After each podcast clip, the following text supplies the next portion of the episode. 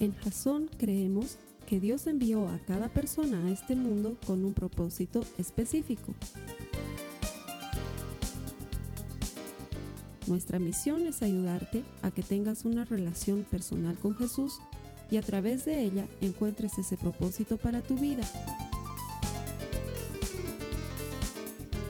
Queremos ayudarte a alcanzar ese propósito. Es nuestra oración que este podcast te ayude a tener visión, a tener jazón.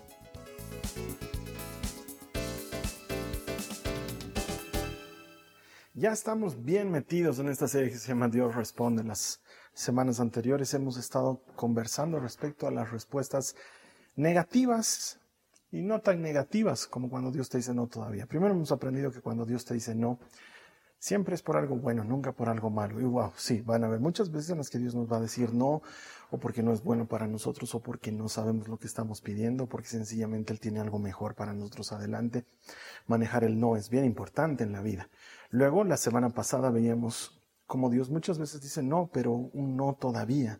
Eso quiere decir que sí nos lo dará, lo que sea que le estemos pidiendo, lo que sea que estemos anhelando que venga en su mano, pero lo hará en su momento oportuno. Y esto nos invitaba a conocer mucho más sobre intimidad con el Señor y conocer más sobre sus promesas y cómo, cómo obtener promesas del Señor a partir de tener una relación permanente, cercana con Él. Y hoy vamos a ver el tema eh, que creo que todos han estado esperando antes de ver el más complejo. El más complejo me lo guardo para la siguiente semana, pero el tema de esta semana es el que creo que todos están esperando y es cuando Dios dice sí. Cuando Él dice sí a una de nuestras peticiones o algo que le estemos pidiendo. Pero antes, vamos a comenzar con la cita bíblica que le da base a esta serie. Si me puedes acompañar, esto ya lo conoces, está en Jeremías, en el capítulo 33, los versos 2 al 3, que dice, yo, el Señor, que hice la tierra y la formé y la coloqué firmemente en su sitio, te digo, llámame y te responderé y te anunciaré cosas grandes y misteriosas que tú ignoras. Y quizás tú me digas, Carlos Alberto, no se parece a la que estábamos leyendo la semana pasada, es la misma, solamente que esta vez quise utilizar la versión Dios habla hoy para ilustrar mejor el mensaje que tengo preparado para ti cuando Dios nos dice sí, porque llega ese glorioso día en el que uno escucha un sí. Y no solamente me estoy refiriendo a la oración, qué lindo es cuando recibimos un sí, ¿verdad? Cuando, no sé, has estado pidiendo permiso para viajar, por ejemplo, y tus papás te dicen, bueno, viaja, y tú dices, ah, sí, me dieron permiso.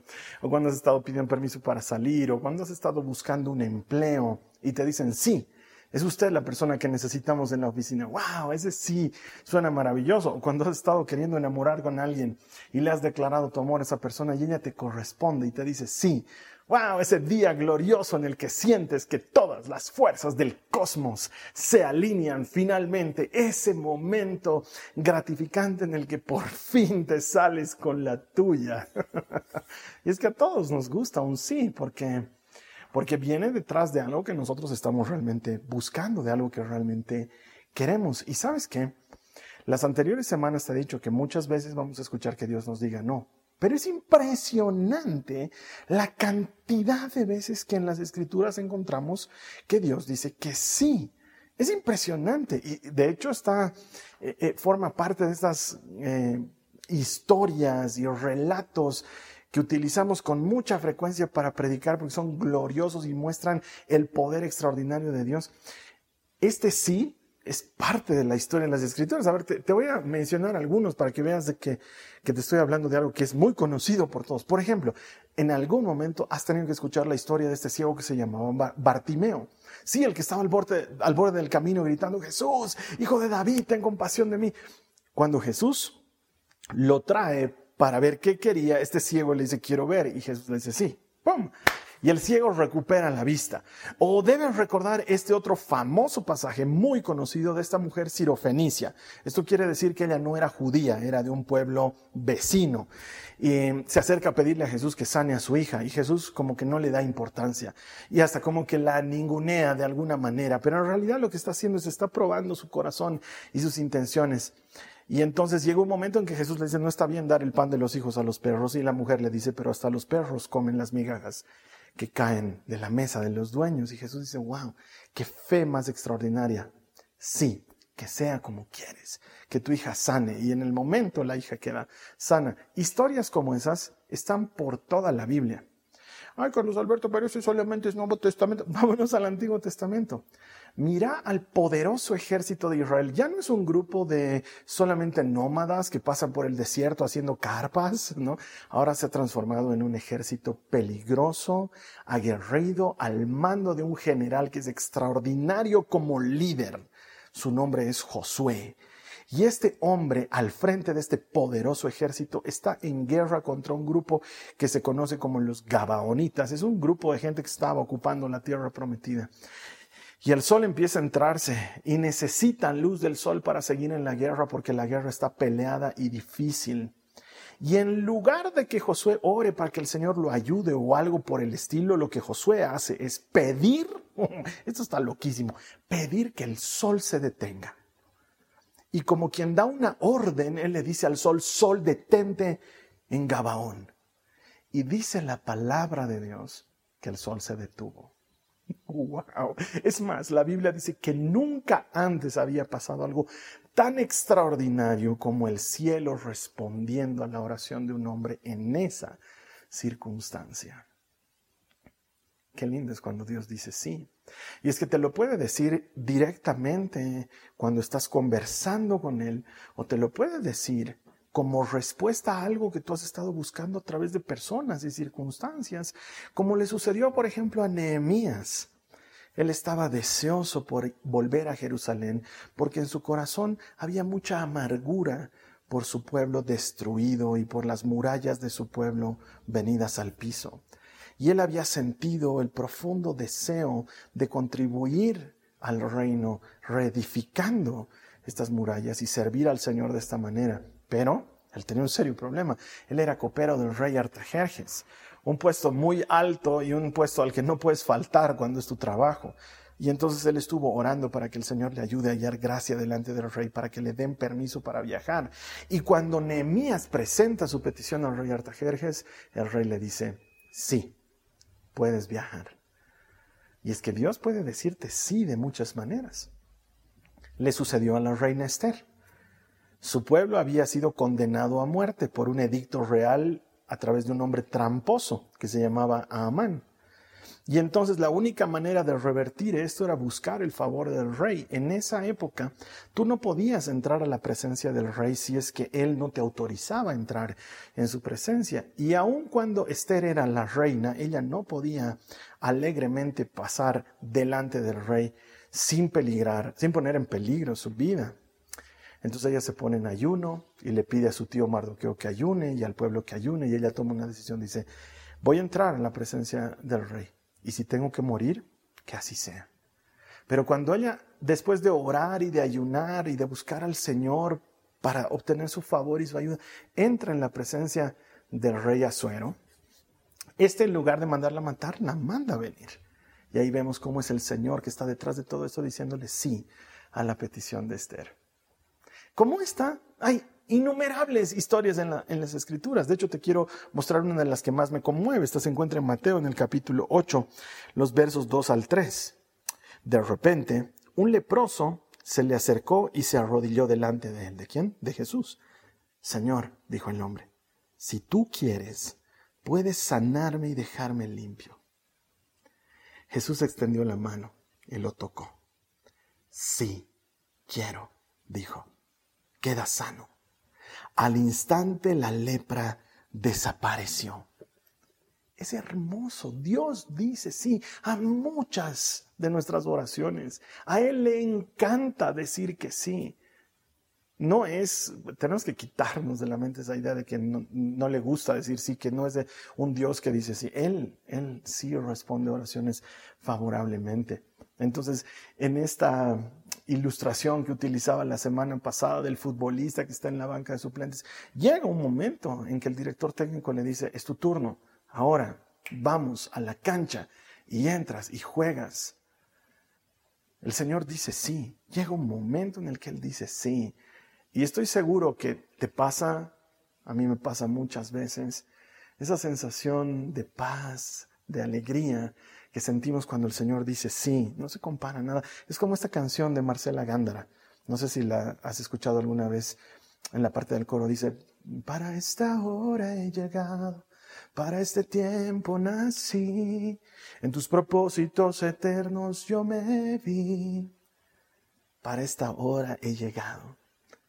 Me ha costado creer, dice la canción, pero entre tus planes para hoy me encontré. Y vengo a decirte de parte del Señor, hay un momento en el que Él dice sí. Él responde afirmativamente. Entonces, lo que nosotros ahorita deberíamos sacar de nuestra mente es esa idea de que Dios solamente dice no, para nada. Él responde a las oraciones y responde favorablemente. Por eso, en la línea de esta serie, vamos a ver por qué es que Dios dice sí. ¿Y cómo es que dice sí? ¿Y cuándo es que dice sí? Y espero que hayas estado tomando notas de lo que hemos estado compartiendo porque estoy seguro que te va a servir en momentos específicos de tu vida. Primero, número uno, Dios dice sí porque estamos alineados con su voluntad. Dios dice sí a una oración nuestra, a un pedido nuestro, porque estamos alineados con su voluntad. Mira lo que dice la palabra de Dios en Primera de Juan, en el capítulo 5, los versos 14 al 15. Dice, esta es la confianza que tenemos al acercarnos a Dios, que si pedimos conforme a su voluntad, ¿qué dice ahí? Otra vez hay que leerlo. Si pedimos conforme a su voluntad, él nos oye. Y si sabemos que Dios oye todas nuestras oraciones, podemos estar seguros de que ya tenemos lo que le hemos pedido. Cuando nos alineamos con su voluntad, el autor de pidan y Dios les dará, nos da. Entonces aquí el asunto está en alinearnos con su voluntad, pero aquí surge el primer problema para muchos de nosotros y es que estamos tratando de ver cómo, cómo sé si lo que quiero es voluntad de Dios. Y debo decirte que en la consejería bíblica una de las preguntas más frecuentes que recibimos es eso, ¿cómo sé que Dios quiere lo que yo quiero? ¿Cómo sé cuál es su voluntad? ¿Cómo ¿Cómo hago esa alineación a la que tú estás haciendo mención, Carlos Alberto? Y tendemos a comenzar al revés. Queremos forzar lo que nosotros estamos queriendo en la voluntad de Dios cuando debería ser al revés, que nosotros conozcamos primero su voluntad para que nosotros sepamos pedir cosas que están en su voluntad. Y quizás aquí me digas, como me decía la Nicole muy chiquitita, cuando era muy chiquitita me decía, papá, quiero hacer lo que yo quiero hacer. Quizás ahí tú me estás diciendo lo mismo, Carlos Alberto, quiero pedir lo que yo quiero pedir. Primero necesitamos conocer la voluntad de Dios. Y para conocer la voluntad de Dios necesitamos conocer al dueño de esa voluntad, no a la inversa. Es como estos programas de televisión, no sé si alguna vez los has visto, son programas de concursos para matrimonios donde les hacen una especie de eh, trivias matrimoniales bien interesantes, ¿no? Sacan al esposo del set y la esposa está ahí ante cámaras y le hacen cinco preguntas. ¿Cuál es la comida favorita de tu esposo? Y ella dice, tal cosa. ¿Cuál es el color favorito de tu esposo? Tal cosa. Eh, ¿Cuál es la persona que menos le cae a tu esposo? Oh, se ríe y ella dice, yo creo que fulano no le cae. Y le empiezan así a cinco preguntas, más o menos, algo por el estilo, no sé, eh, qué lo hace renegar o qué comida le gusta o cuál es su película favorita, cosas por el estilo. Y luego traen al esposo y dicen, ahora vamos a ver cuántas coincidencias hay. Ahí se ven cosas muy chistosas, ¿no? Porque, eh, ¿cuál es tu comida favorita? Le dicen. Y él dice algo así como, no sé, ¿no? Una, comida bien boliviana, te voy a decir. Eh, me encanta el chicharrón, digamos, ¿no? Y ¡pip! suena, porque la esposa dijo que a él le gustaba, no sé, la pasta, digamos, ¿no? Y entonces se miran así como, pero a ti te gusta la pasta. Sí, pero tú siempre me dices que la pasta que yo cocino te gusta. Sí, pero que me encanta, mi amor, no te... Ah, esos programas en los que se ve si realmente conoces a tu pareja. Porque, ¿cómo puedes saber la voluntad de alguien si no conoces a ese alguien? Entonces, si te das cuenta, el sí del Señor viene como consecuencia de una relación de intimidad. Para alinearnos con, con, la voluntad del Señor, tenemos que dejar de mirarnos a nosotros mismos y tenemos que empezar a mirarlo a Él. Y preguntarle, ¿qué te gusta? ¿Qué te emociona? ¿Qué te conmueve? ¿Qué te interesa? ¿Hacia dónde estás caminando, Señor? Quiero caminar contigo.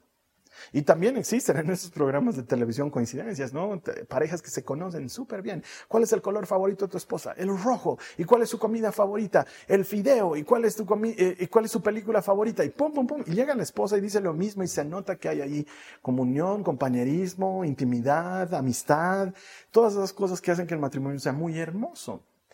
¿Por qué debería ser algo distinto con el Señor? Tenemos que acercarnos a Él para conocerlos. La cuestión no es cómo logro que lo que quiero encaje en su voluntad. La cuestión es conocer su voluntad. Y eso es radicalmente diferente. Es como esta eh, escena de una película, no recuerdo la película, pero me acuerdo que era así. Eran dos eh, muchachitos, niños todavía, una niña y un niño, que eran muy amiguitos. Entonces te muestra esta relación de amiguitos en la que también hay un amor bastante inocente, bastante de niños, bien bonito. Y por X o Z el niño le falla a la niña y ella se enoja con él y deja de ser su amiga. Entonces él, arrepentidísimo, trata de ganarse otra vez el corazón de la niña. Y se ve esta escena una y otra vez donde él va, toca el timbre de su casa, sale la niña súper molesta y él le entrega un ramo de flores. Y ella agarra las flores y las tira a la basura y le tira la puerta en la cara. El niño se va descorazonado. Al día siguiente vuelve con un paquete de chocolates, toca el timbre.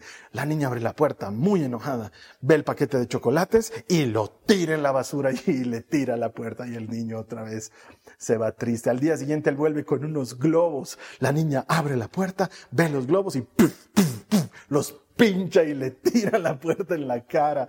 Y el niño, muy descorazonado, va y se siente en la acera del frente.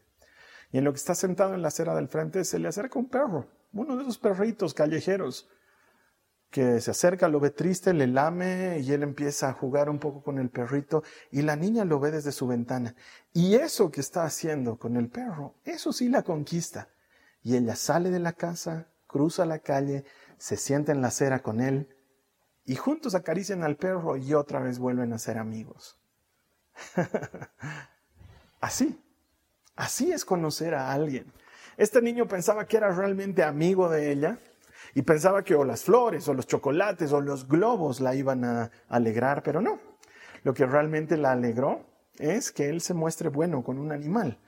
Y es que los gustos de una persona y sus deseos y su interés y su voluntad solamente son reveladas en comunión, en intimidad. Puedes creer que eres muy amigo de alguien y no conocerlo realmente. Y con Dios podemos caer en lo mismo. Tenemos que conocerlo.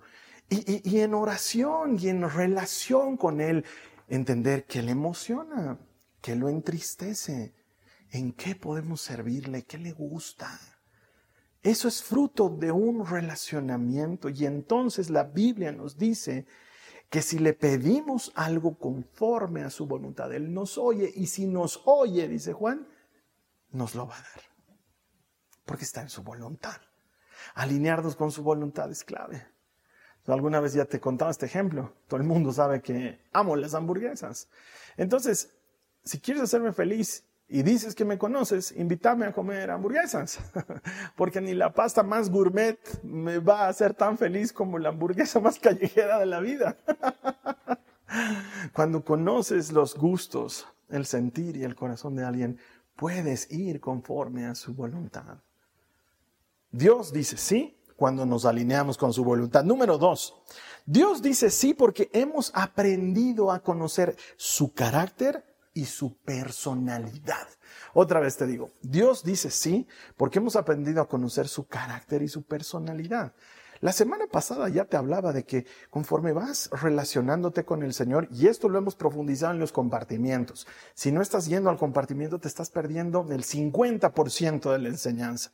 Hemos hablado de que es muy importante conocer al Señor para entender esos patrones de pensamiento y de personalidad que tienen Dios y que son característicos de Él y de nadie más en el universo. Dios tiene una manera de ser que no se parece a la de nadie más en el universo. Y entonces Él dice, sí, cuando hemos aprendido a conocer su carácter y su personalidad.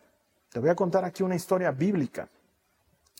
Dice que el Señor dijo, Abraham va a ser padre de naciones y es nuestro socio en esta tarea. ¿No debería conocer todo lo que vamos a hacer? Entonces se decide a contarle algo muy secreto y muy importante. Y conversa con Abraham como tú conversas con un amigo y le dice, el clamor de Sodoma y de Gomorra ha subido a mis oídos y ya llega a ser insoportable de tanta maldad que ocurre en ese lugar. Así que no puedo permitir que esa maldad continúe y voy a quitar a Sodoma y a Gomorra del mapa. Yo sé que esto suena para muchos, ¡Ah! Dios va a hacer eso y pensamos que somos más buenitos que Dios y Él lo que está haciendo es apresurar su justicia y lidiar con el mal que nosotros mismos originamos. Y Abraham escucha eso, escucha eso y siente que está en confianza con un amigo Siente que conoce lo suficiente de su carácter y de su personalidad para atreverse a decir lo que va a decir. Eso te lo quiero ya leer en las escrituras. Mira lo que dice Génesis en el capítulo 18, los versos 23 al 26.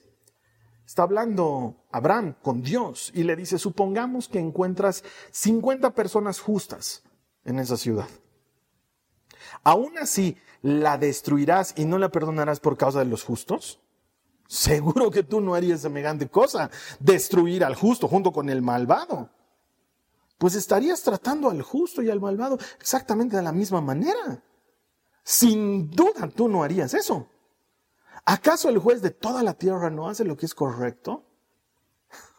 Y el Señor contestó, si encuentro 50 personas justas en Sodoma, perdonaré a toda la ciudad por causa de ellos. ¡Wow! Abraham pide y Dios dice, sí. Pero date cuenta cómo es que pide Abraham. Abraham pide fundamentado en quién es su interlocutor. Tú eres justo, tú eres bueno, tú nunca harías algo así. Y Dios le dice, ok, entonces no lo haré. Me parece extraordinario. Es más, Abraham, a partir de esto, se anima a ir bajando la cuota y empieza a decir, ¿y si solo hay 40? ¿Y si solo hubieran 30? ¿Y si solo hubieran 20? Señor, por favor, no te enojes de que tanto te esté bajando la cuota, pero ¿y si solo hubieran 10? Sodoma no sobrevivió. Eso quiere decir que no había ni 10 justos, porque a todas las veces que Dios escuchó la petición de Abraham, a todas les dijo sí. Porque Abraham había entendido el carácter y la personalidad de Dios y basado en eso es que intercedía por Sodoma y por Gomorra. Ahora, no malentiendas jamás esta historia. Esta no es una historia de alguien pulseteando con Dios a ver si le gano, a ver si le hago cambiar de parecer. Esta es la historia de alguien que ha comprendido perfectamente quién es Dios, de alguien que conoce su corazón. Porque te puedo asegurar que no hay manera de ganarle a Dios en la pulseta. Cuando Él quiere hacer algo, Él lo hará pero me encanta cómo esta ilustración bíblica nos ayuda a comprender que conocer el corazón de Dios nos hace íntimos y Él responde a sus amigos, Él responde a los que le conocen en intimidad. Te voy a contar otra historia parecida. Esta aparece en el Éxodo.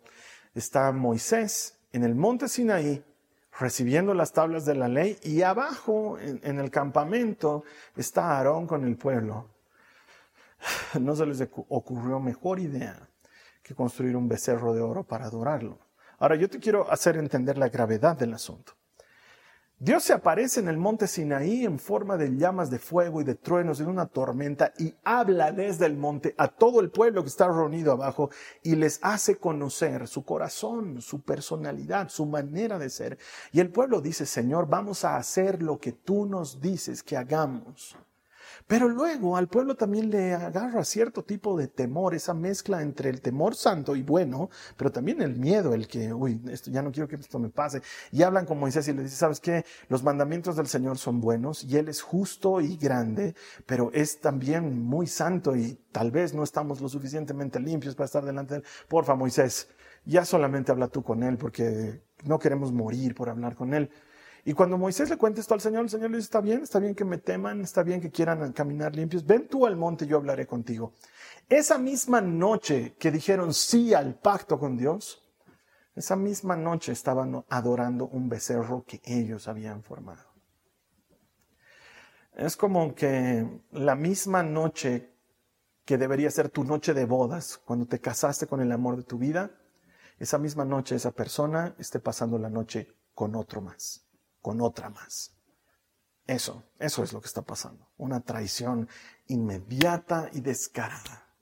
Entonces Dios está ahí en el monte, Él sabe lo que está pasando y habla con Moisés como alguien habla con su amigo, cara a cara, y le dice, el pueblo que tú acabas de sacar de Egipto ya me ha traicionado.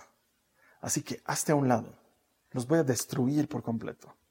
Pero no te preocupes, de ti voy a hacer una gran nación. De ti voy a ser una gran nación y vamos a continuar adelante.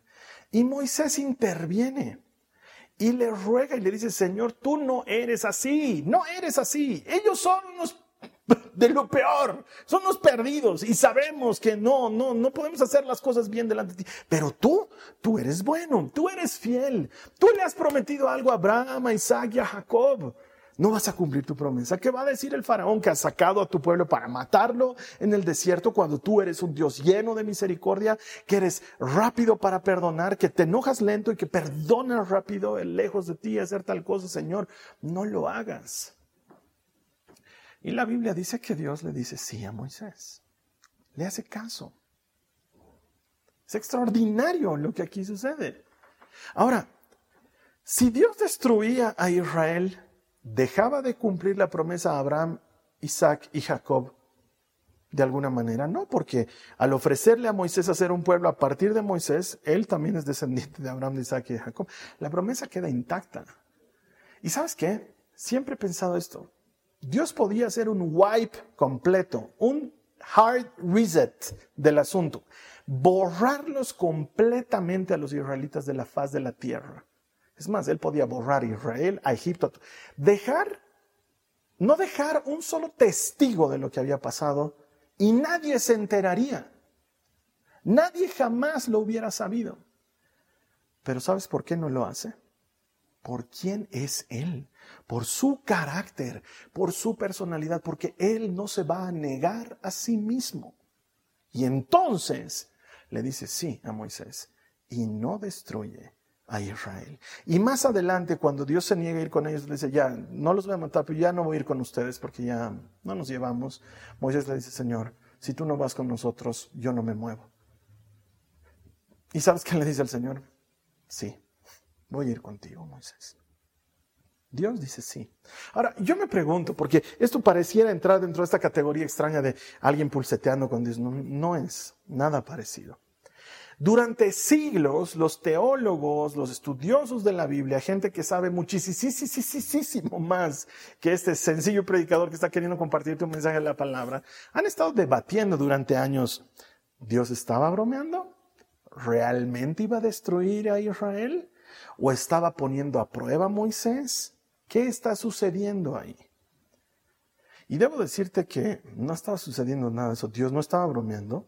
Él no estaba mintiendo, desde luego. Él sí tenía la intención de destruir a Israel porque habían colmado su paciencia en cuanto a su santidad. Habían roto el pacto, inmediatamente lo habían hecho. Él no estaba poniendo a prueba a Moisés. Él estaba decidido a hacerlo. Pero el Señor cambió de parecer ante la intercesión de un hombre que conoce su corazón. Y no es como que Dios se hubiese olvidado de quién es Él. No es como que Dios hubiese dejado de pensar como Él piensa. Nos muestra algo más de su carácter y de su personalidad.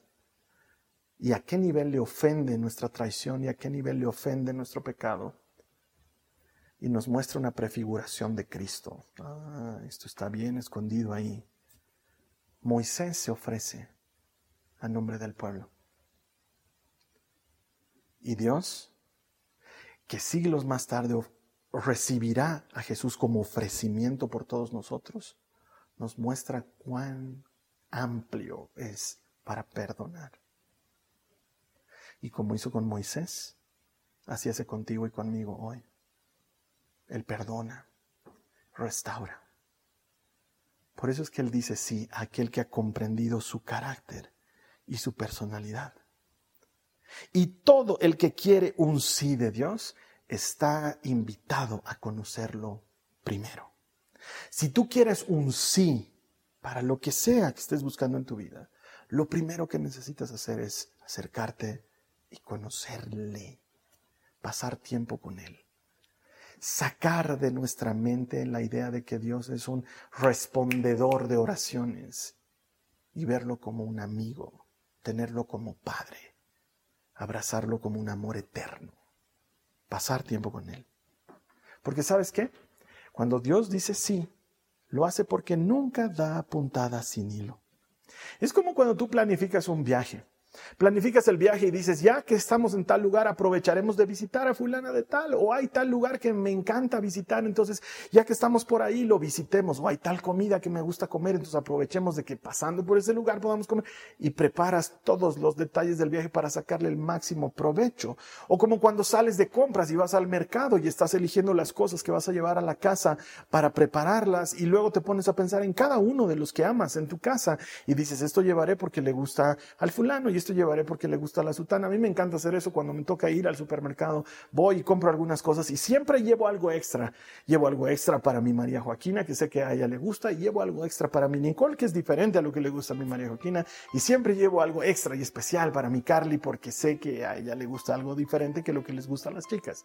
Y cuando llego he traído algo para ellas y he planificado cada detalle y así es Dios.